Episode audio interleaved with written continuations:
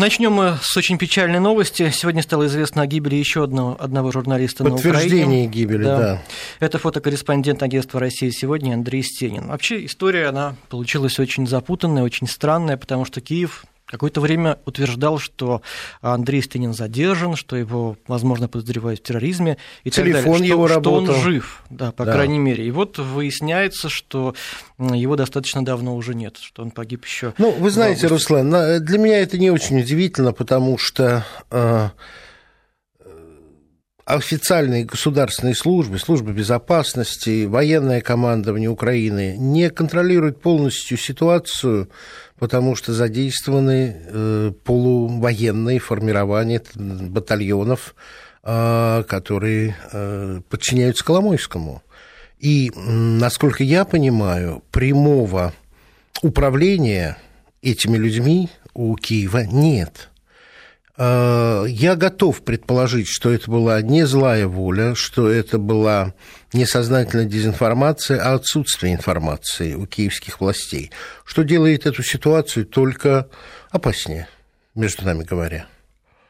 А, Очень жалко. Это, это потрясающе обидно, что гибнут те, кто своей работой, по сути, призваны э, информировать о том, что происходит. Без информации, без четких сообщений о том, что реально происходит, такие конфликты могут длиться очень долго. О них могут просто не знать. Ну, знаете, ну, я давно в этом деле, вот, допустим, информационный вакуум о... э, Это совсем другая история, но просто для примера. Информационный вакуум вокруг курдской проблемы – десятилетиями скрывал от общественности, что реально происходит э, в курдских районах Турции. Мы просто об этом не знали. Но также страшны и казни, записанные на пленку американских журналистов Джеймса Фоули и э, Стива Сотлофа. Это, это тоже ужасно, когда журналисты расплачиваются своими жизнями за за то, в чем они совершенно не виноваты, когда их делают заложниками а, политики большой игры. М, Очень жалко. Это же четвертый уже наш журналист, погибший на Украине. И насколько я понимаю, опять-таки, э, наверное, свидетели только могут подтвердить, но то, что он погиб от гранаты, которая была просто заброшена в автомобиль, без выяснения, без проверки документов, это, это, это преступление бесспорно. Это, конечно же, военное преступление без всякого. По данным СКР, он ехал в составе колонны беженцев. Да, 10 машин были расстреляны, в том числе и танковым огнем, насколько я понимаю, огнем танков. Не думаю, что мы когда-либо найдем его убийц. Думаю, что они будут скрыты. Если вы помните, много лет назад в тогда еще не вполне распавшейся Югославии погибли двое наших журналистов. И никогда так и не были найдены виновные. А ситуация была похожа. Полувоенное формирование, не подчиняющееся центральному командованию, информационный хаос, командный хаос. В общем, чудовищно. Всем понятно, что это надо останавливать, и сегодня, как вы знаете... Да, и сегодня ситуация начала меняться. Вы знаете, давайте так. Первый, первый оптимизм, когда появилось сообщение о том, что результатом разговора двух президентов стала договоренность о постоянном прекращении огня в Донбассе, на Донбассе, оказался слишком оптимистичной. Это сообщение поступило э, из Киева. Из вначале, Киева. да. Это, это, это сообщила пресс-служба Петра Порошенко. Но сразу же влетел, взлетел курс рубля, сразу же вверх пошли индексы на бирже. Люди поверили, что это быстро произойдет. Не думаю, что быстро. А Заявление пресс-службы Петра Порошенко было некорректным, потому что достичь соглашения о прекращении огня Порошенко с президентом Путиным не может. Россия не сторона конфликта. И когда Россия э, предложила устами Дмитрия Пескова свою формулировку,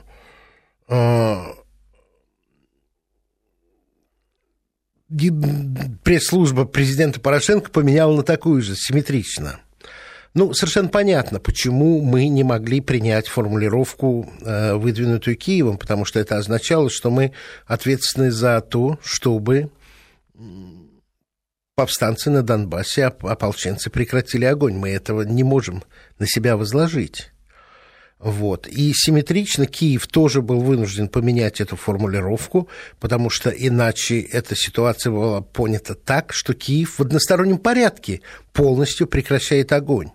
Будем откровенны и без э, всякого ну, скажем, без излишней симпатии к киевскому режиму, это тоже невозможно для Киева. Это невозможный шаг, не получив никаких гарантий того, что ополченцы тоже прекращают огонь. Ну и, наконец, за несколько минут до нашего эфира вышли Семь пунктов, Давайте были озвучены семь пунктов. План да. Путина. Прекращение Давайте. активных наступательных операций вооруженных сил, формирование ополчения на юго- юго-востоке Украины и на Донецком и Луганском направлениях. Это первый пункт. Второе. Отвести вооруженные подразделения силовых структур Украины на расстояние, исключающее возможность обстрела населенных пунктов артиллерии и всеми видами систем залпового огня предусмотреть осуществление полноценного и объективного международного контроля за соблюдением условий прекращения огня и мониторингом обстановки, исключить применение боевой авиации против мирных граждан населенных пунктов в зоне конфликта, организовать обмен насильственно удерживаемых лиц по формуле всех на всех без каких-либо предварительных условий, открыть гуманитарные коридоры для передвижения беженцев и доставки гуманитарных грузов, обеспечить возможность направления в пострадавшие регионы ремонтных бригад для восстановления разрушенных объектов социальной и жизнеобеспечивающей инфраструктуры на востоке Украины. Вот план Владимира Путина. Я бы при всем уважении к нашему президенту сказал бы, что планом выхода из кризиса на Юго-Востоке это назвать нельзя, потому что в нем вообще не содержатся никакие предложения по политическому решению. А этот конфликт требует и политического решения. И это правильно потому что, по сути, это план по прекращению огня.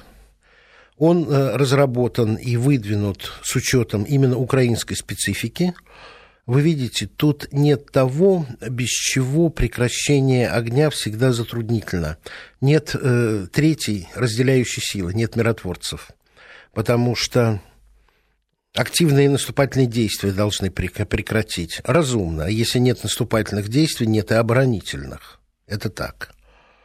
А отвести вооруженные подразделения от населенных пунктов. Да, верно, чтобы исключить гибель гражданского населения и облегчить гуманитарную помощь гражданскому населению. Предусмотреть международный контроль. Какой?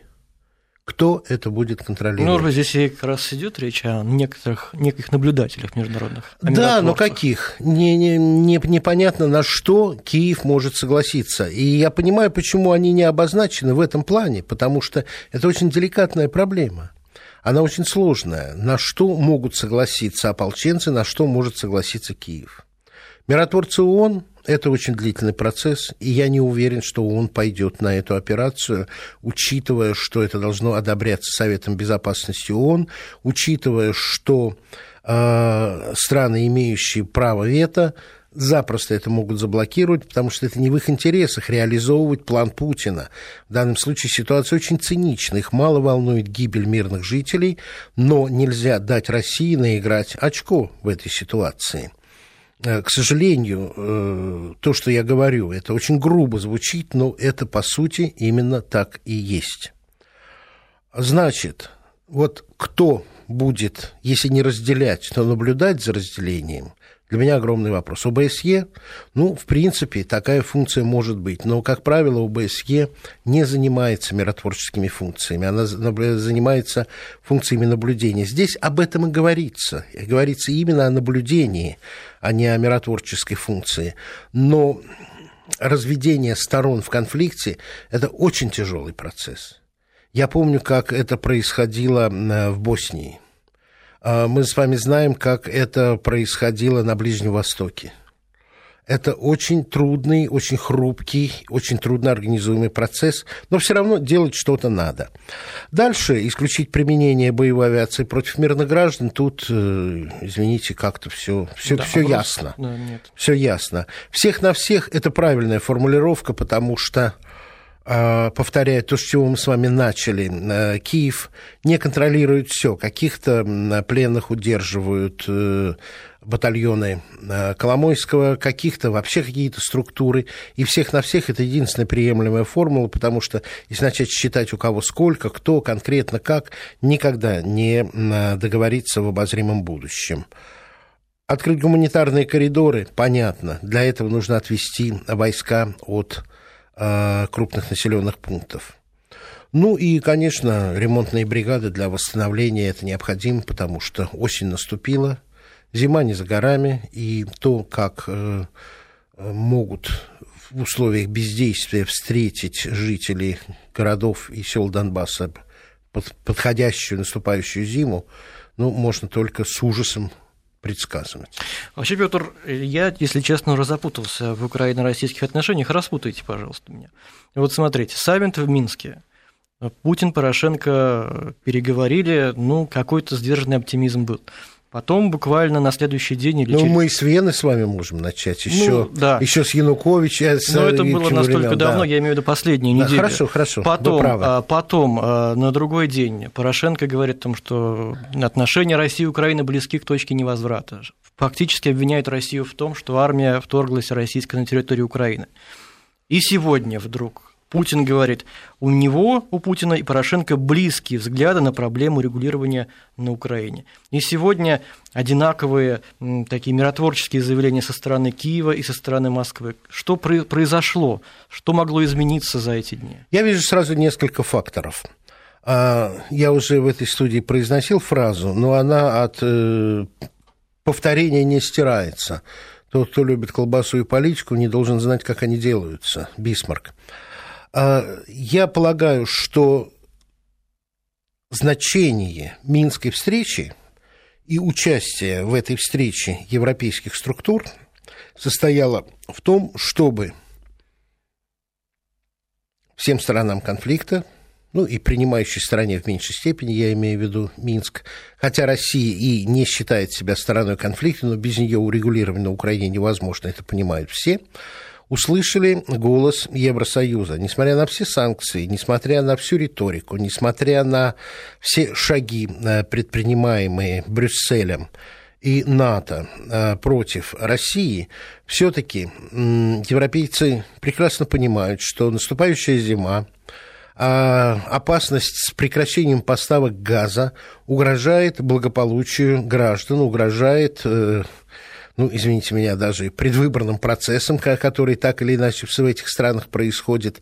И я думаю, там было строгое внушение, в том числе Порошенко, что ситуацию нужно разруливать что нужно искать А потом пути. что произошло? Когда Порошенко делал жесткие заявления, точка невозврата, войска якобы там и так далее. Что как, да. как действия ополченцев связаны с э, Москвой, мне остается только гадать. Но эту ситуацию после Минска Порошенко мог растягивать достаточно долго, потому что по некоторым оценкам для него прекращение конфликта смерти подобно. А на, на носу выборы в Верховную Раду. С чем он приходит, его партия, его силы приходят на эти выборы? С разрушенным Донбассом? С гигантскими долгами, с отсутствием газового контракта. Пока идет война, можно многое списывать на Россию, что и происходит э, в украинской политике, в украинской риторике, в украинской пропаганде. И э, лихое, неожиданное и достаточно мощное наступление ополченцев показало Порошенко, что времени для ожиданий, времени тянуть резину у него не осталось.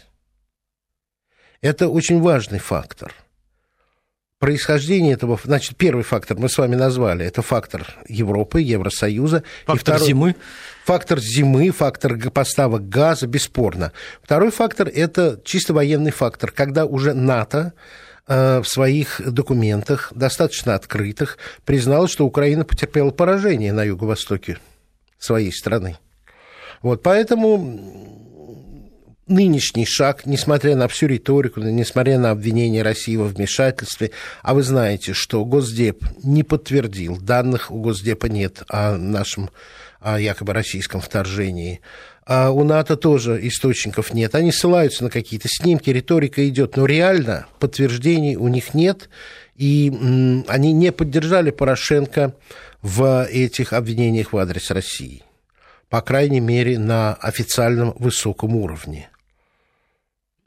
Это привело Порошенко к тому, что он был вынужден говорить то, о чем два президента договорились, то, в чем их э, позиции близки, это пока прекращение огня разведение противоборствующих сторон. А вот что будет дальше, действительно? Мы не будем забывать, что в Минске переговоры-то продолжаются уже без участия президента России. Ну, там ну, есть 5 э, сентября, консультативные да, группы, там присутствуют представители да. ДНР и э, ЛНР. И вот э, там обсуждалось сегодня, вчера план, который предусматривает сохранение самопровозглашенных республик в составе Украины, вот. Э, также план ополченцев предполагает широкую автономию ДНР и ЛНР, возможность иметь собственное вооруженное формирование, вести самостоятельную торговлю с Россией и таможенным союзом. Можем ли мы предположить, что Петр Порошенко соглашается на эти условия. Вы знаете, вот дальше для меня становится очень какая-то зыбкая почва в рассуждениях, потому что сегодня же на фоне того, что мы с вами уже сейчас обсудили, не хочу повторяться, из Киева пришли заявления Яценюка.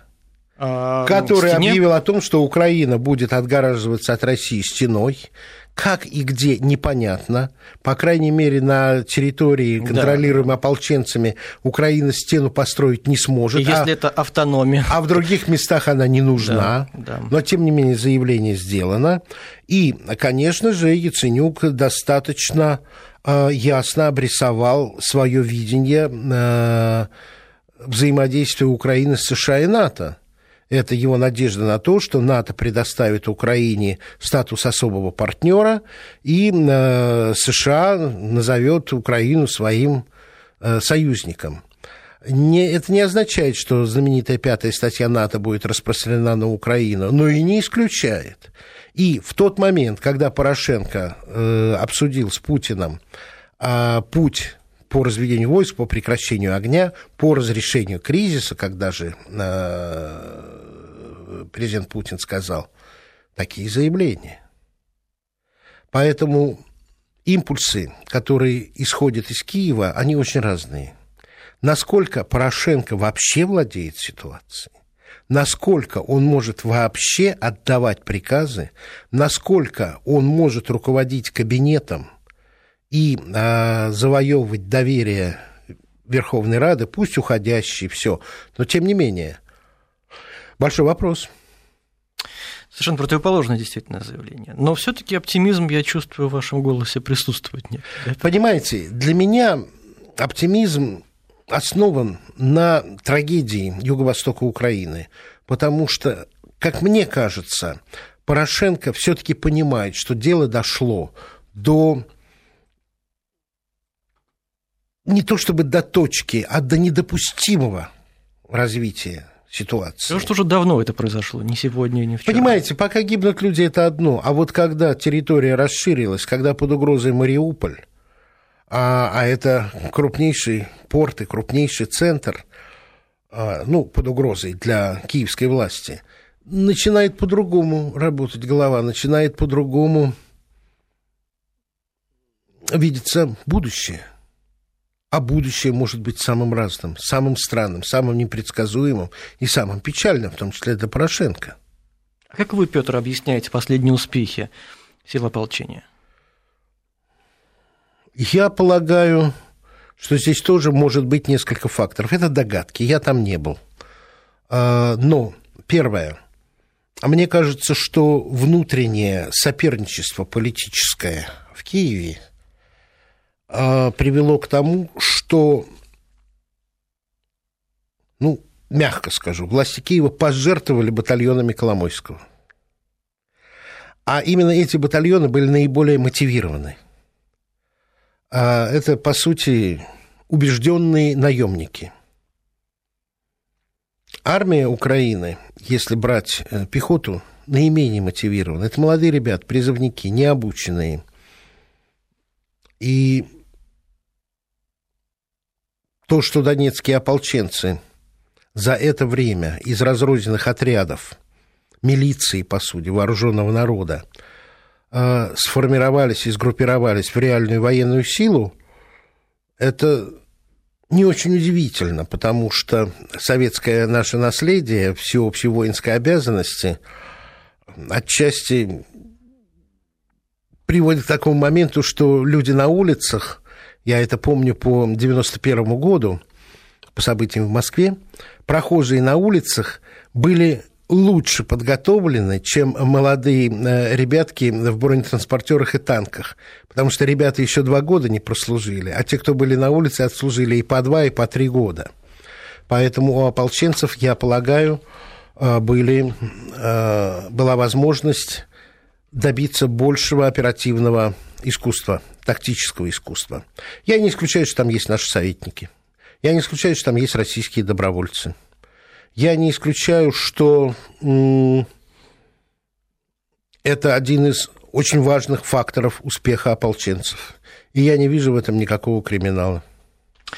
Мы сейчас прервемся на новости и потом продолжим нашу беседу. Напомню, наш смс-портал 5533 в начале слова «Вести», твиттер «Вести», подчеркивание «ФМ».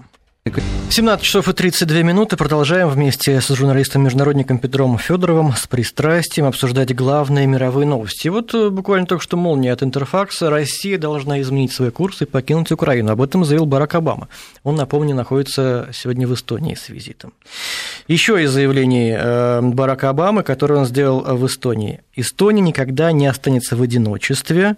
Э, США имеют вечное обязательство перед членами НАТО в соответствии с уставом коллективной обороны Альянса.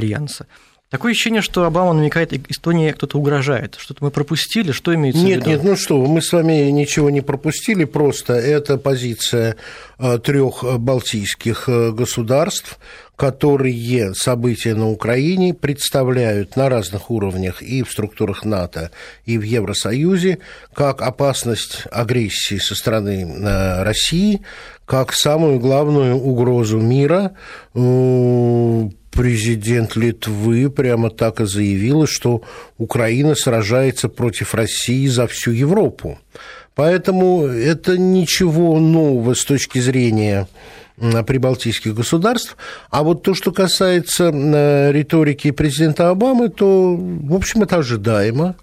А, покинуть Украину, вы видите, формулировка достаточно расплывчатая. Россия должна покинуть территорию Украины. Не сказано, Россия должна вывести свои войска из Украины.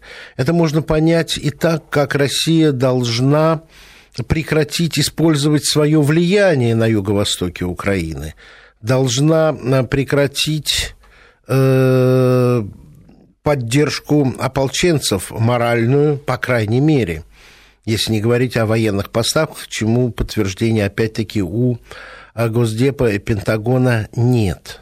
Поэтому формулировка такая, Россия должна покинуть Украину. То есть Россия должна убраться из Украины, перестать считать Украину зоной своего политического, экономического и геополитического интереса. Вот э, приблизительно так он сказал. При этом он подчеркнул в том, что США заинтересованы в сильной России, сотрудничающей с мировым сообществом. Мы предпочитаем, да, но по мнению такое сотрудничество состоится лишь в случае соблюдения официальной Москвой международного законодательства. Если э, в словах Обамы есть и намек на то, что Россия должна вернуть Украине Крым, ну, тогда это, это, это чисто риторика, он должен понимать, что это невозможно, но слово «Крым» произнесено не было. Завтра, кстати, начинается саммит НАТО. Россия там участвовать не будет. Да, ну, естественно. Да. естественно. А, вот, и э, все это на фоне заявления о необходимости расширения Североатлантического блока, необходимость создания баз э, в Прибалтике. Вот. вот. И прежде чем вот мы продолжим, давайте для наших слушателей сформулируем вопрос. Как вы считаете, расширение, возможное расширение НАТО в Прибалтику несет ли Прибалтику себе... расширяться уже некуда. Несет ли в себе... Страны Балтии уже в НАТО. Базы базы, баз. баз, раз, и иной статус э, для сотрудничества с НАТО со стороны Финляндии и Швеции. Да. Это очень важный да. момент. И намек на принятие в НАТО Молдавии и Грузии, что для меня несколько проблематично. Ну и заодно возможный статус союзника Украине. США. Да, да, Совершенно, вы правы, вы да. правы, Руслан. Вот все это, перечисленное нами только что, несет ли это угрозу для России? Как вы считаете? Ждем ваших э, мнений по телефону 232-1559, код 495, смс-портал 5533 в начале слова «Вести» и э, твиттер «Вести», подчеркивание FM. А давайте прямо сразу и примем звоночек. Андрей, давайте. Андрей, здравствуйте. Здравствуйте. Только я по-другому немножко слегка поводу говорил. А давайте по этому все-таки. Да, да, сразу по этому поводу. Конечно, опасность это для нас несет, э, для того и говорится. А принять эти страны пока невозможно, у них у всех есть территориальные проблемы. Вот, поэтому, соответственно, это тупиковая пока ситуация. Но заявлено именно для нас. Э, если можно, все-таки то, о чем я хотел сказать. Э, я думаю, что сегодняшнее заявление Порошенко стоит рассматривать еще с позиции того, что через две недели у них будет учение с НАТО совместное. И Порошенко, если он сейчас одержит серьезное поражение, получит, то учения станут бессмысленными. Ему нужно сейчас выждать, может быть, подкрепиться. И тогда после учений посмотрим, что будет. Вы знаете, в ваших словах есть определенный здравый смысл. Другое, что учение происходит на западе страны, там, возможно, примут участие и английские э, войска. Непонятно, оставят ли они свое вооружение, как вы помните, э, в восьмом году, когда российские части вошли в поте, то были взяты и э, американское оборудование вооружение после Э, проводимых в Грузии маневров прямо, по-моему, за несколько недель до вторжения Саакашвили в Южную Осетию. Так что есть в ваших словах э, правильное опасение, правильное опасение. Но у меня такое впечатление, что эти маневры это не столько поддержка Порошенко, сколько давление на Россию. Как и э, расширение военного присутствия в Прибалтике. Напомню, что там уже э, принята программа э, военно-воздушного патрулирования, и сменяются несколько истребителей, то бельгийские, то голландские, то еще какие-то. Это, конечно же, нарушение э, договора о обычных вооружениях в Европе, договора до всей. Вы знаете, что Россия после этих шагов НАТО заморозила свое участие в договоре до все и правильно сделала. Но то, о чем сейчас говорил Обама в Прибалтике, это, в общем, создание базы. Базы, в том числе военно-морской, потому что э, в качестве точки приложения американских сил указана военно-морская база в Таллине. Э, ну, мы помним с вами историю Второй мировой войны, когда в Таллине, собственно, эта база и была э, создана. Но я хочу о другом сказать, что те, те силы, которые могут быть переброшены, пока ведь это американские силы, пока не идет о силах НАТО речь, вопрос с НАТО еще впереди, как вы правильно сказали, завтра будет рассматриваться. С точки зрения военно-стратегической, да, это очень близко от наших границ. Да, время подлета меньше. Но вот я сейчас назову цифры, которые, может быть, люди немножко позабыли.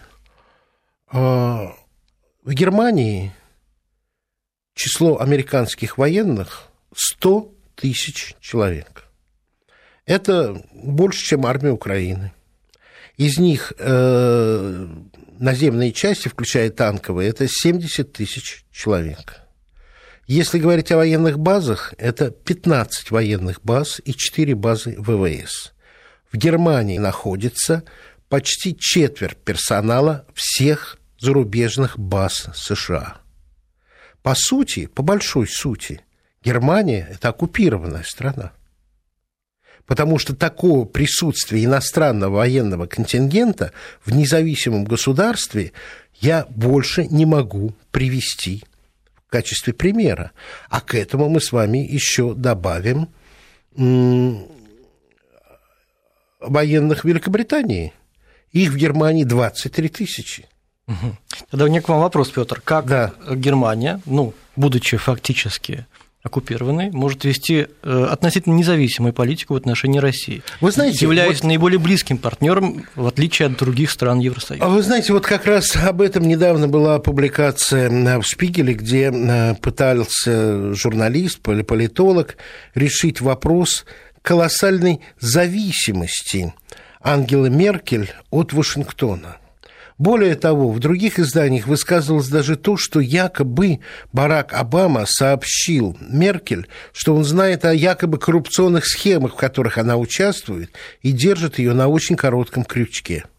Потому что позиция Германии в отношении России – и это уже не мои слова, это слова бизнес-сообщества Германии, влиятельных деловых кругов, противоречит национальным интересам Германии. Министр иностранных дел Сикорский э, Польши э, говорил это в еще более образной форме, когда это был частный разговор, а не публичное заявление. Он напрямую сказал, что наше следование политики Вашингтона противоречит нашим национальным интересам. Дальше было описание э, сексуального взаимодействия с Вашингтоном со стороны Польши описано. И таким образом наличие военных баз – на мой взгляд, это очень серьезный фактор продавливания американских интересов во внешней политике Германии. Внешняя политика Германии временами была независима. Вы помните этот э, невероятный сейчас альянс э, Путин, Ширак и Шредер накануне вторжения в Ирак – когда э, три европейских лидера выступали против этого вторжения. Сейчас это даже трудно представить, но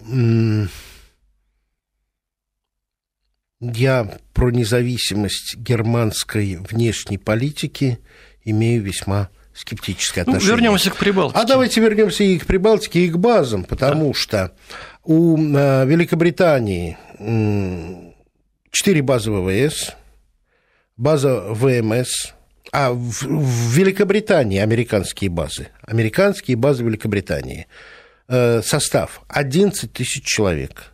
В Великобритании 4 базы ВВС США, база военно-морских сил, и именно в Великобритании размещено командование э, военно-морских сил в Атлантике, американское командование, и кроме этого Центр связи подводных лодок. В Италии у американцев три базы ВМС а, и авиационная база. 23 тысячи человек. А, и в Турции две базы. Кроме того, базы есть в Болгарии, Греции, Испании, Косово, Нидерландах, Португалии. А, Великобритания в дополнение Германии содержит в Германии 23 тысячи человек. Вот представьте себе эту, этот гигантский механизм военный, который и так уже возле границ России. А, наверное, вы слышали эту скорбную шутку о том, что американцы рассуждают, как смело эта наглая Россия расположиться так близко от наших американских баз. Так вот, добавление баз в Балтии, а, конечно, тревожный фактор, потому что время подлета меньше да, в, чем, в чем заключаются наши тревоги и в чем может быть наш ответ? Об этом мы поговорим сразу после новостей в этой студии, так что не переключайтесь. Субъектив. Мировые новости с пристрастием. С, пристра... с пристрастием мы с журналистом-международником Петром Федоровым. Мы задавали вам вопрос, как вы думаете, несет ли э, угрозу для России появление баз на... в Прибалтике? Вот. Э, некоторые пишут, что... А вот давайте, что пишут? Обеспокоены. Смотрите, возможно ли за Украиной военное столкновение НАТО с Россией, спрашивает Ирон. Нет. Все, точка или объясню? Ну, я могу объяснить. Да? А, значит, если вы обратите внимание на последние действия вооруженных сил стран НАТО, то все это были бесконтактные войны.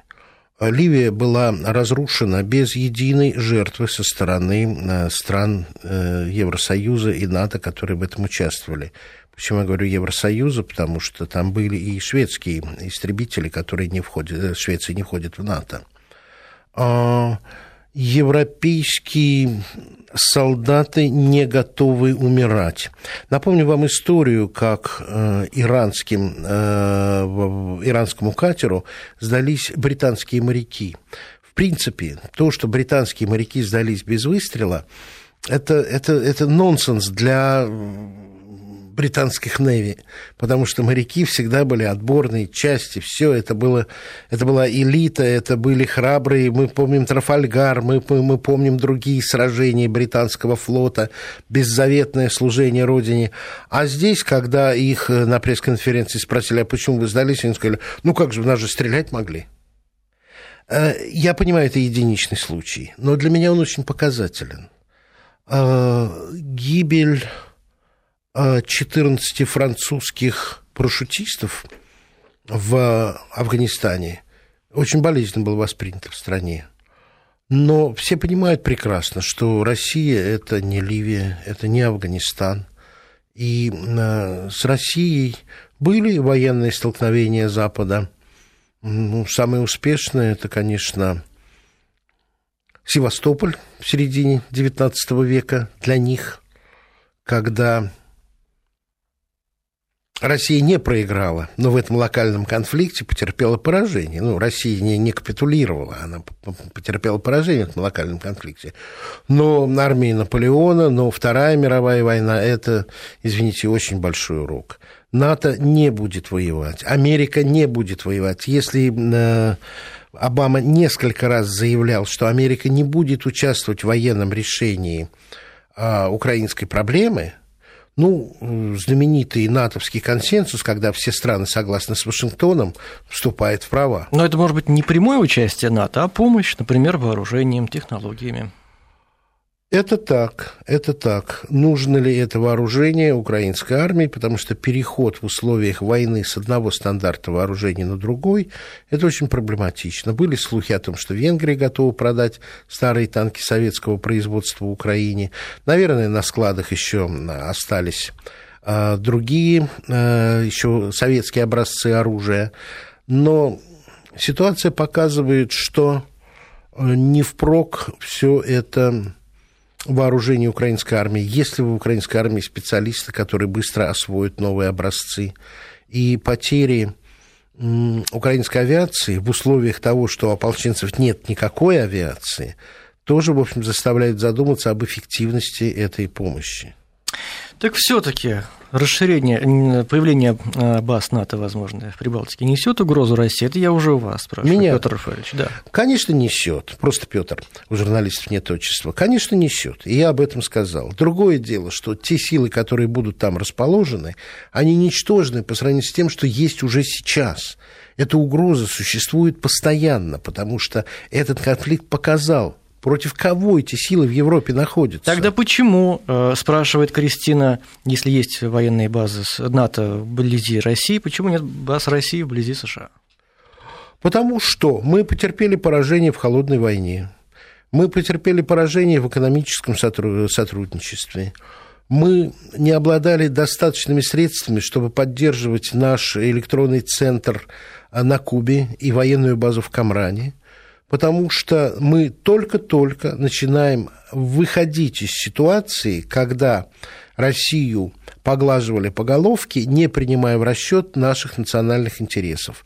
Вот эта бешеная реакция сейчас, она реакция как раз на то, что Россия заявила о своих интересах геополитических, а, стратегических, экономических, и нам будет трудно, нам нужно нам нужно понимать, что быстро это не решится. Нам нужно понимать, что э, за привычными европейскими улыбками и бархатными перчатками крепкие кулаки и стальные зубы. И никаких поблажек мы не получим. И именно поэтому я, как бы вам сказать, я со многим не согласен, что происходит в моей стране. Я со многим многое хотел бы поменять. Я видел другие общества, другие страны. Но в тот момент, когда под угрозой находится наш суверенитет, наше будущее, наша способность оставаться или снова стать независимой, влиятельной державой, я отбрасываю в сторону все эти сомнения, и я понимаю, что это моя страна, и применяю на всех уровнях, во всех беседах с моими западными коллегами формулу, которую позаимствовал англичан. Плохая или хороша, но это моя страна. 232-1559. Денис, здравствуйте. Добрый день. А, первый, я, наверное, хотел бы ответить по поводу беспокойства да. граждан Российской Федерации по поводу продвижения НАТО угу. ближе к нашим границам. Я думаю, что так или иначе об этом беспокоятся абсолютно все. И, естественно, граждане Российской Федерации, которым не безразлична их судьба в дальнейшем.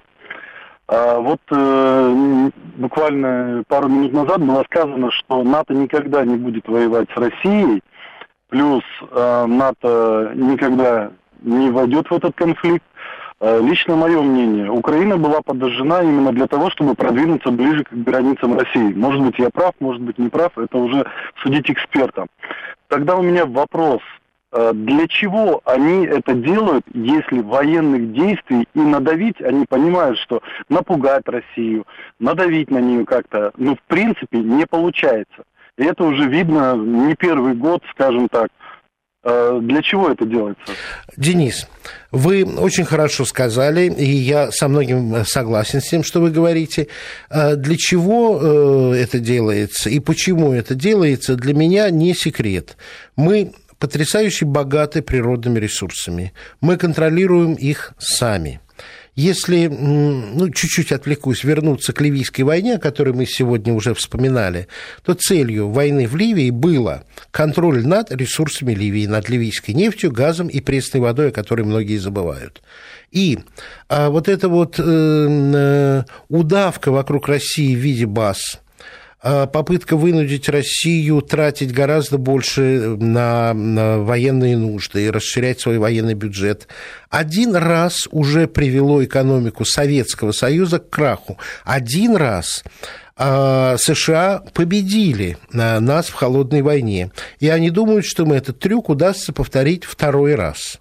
А, цель это контроль над ресурсами, потому что очень скоро спорить и искать будут не нефть и не газ, которые создают комфорт жизни, тепло, передвижение на автомобилях.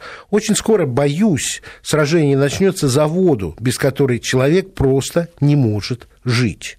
И дело будет уже не о комфорте, дискомфорте, а о жизни или смерти. А мы богаты и этим ресурсом тоже, не говоря уж о всех остальных. Если коротко, то так. В завершение я бы хотел вернуться к тому, с чего мы начали. Вот только что пришло срочное сообщение. Россия на Совете ООН по правам человека поставит вопрос об убийствах, похищениях и насилии над журналистами на Украине. Об этом только что заявил заместитель министра иностранных дел России Геннадий Гатилов. Я Пожелаем напом... успеха Виталию Чуркину. Я напомню, что сегодня стало известно, подтверждена была гибель Андрея Стенина, фотокорреспондента да. агентства агентства «Россия сегодня». Я хотел бы зачитать список журналистов, которые погибли на Украине за последнее время. Это Вячеслав Веремий, репортер украинской газеты «Вести», Игорь Костенко, украинский журналист из газеты «Спорт-аналитик», Андрей Ракели, итальянский фотокорреспондент, Игорь Корнелюк, корреспондент ВГТРК, звукорежиссер ВГТРК Антон Волошин, Анатолий Клян, оператор Первого канала, и вот сегодня подтверждена гибель Андрея Стенина. Спасибо всем, кто принимал участие в нашей программе, кто нас слушал. Мы внимательно следим за Украиной и за миром остальным тоже. И соберемся вместе с Петром Федоровым ровно через неделю.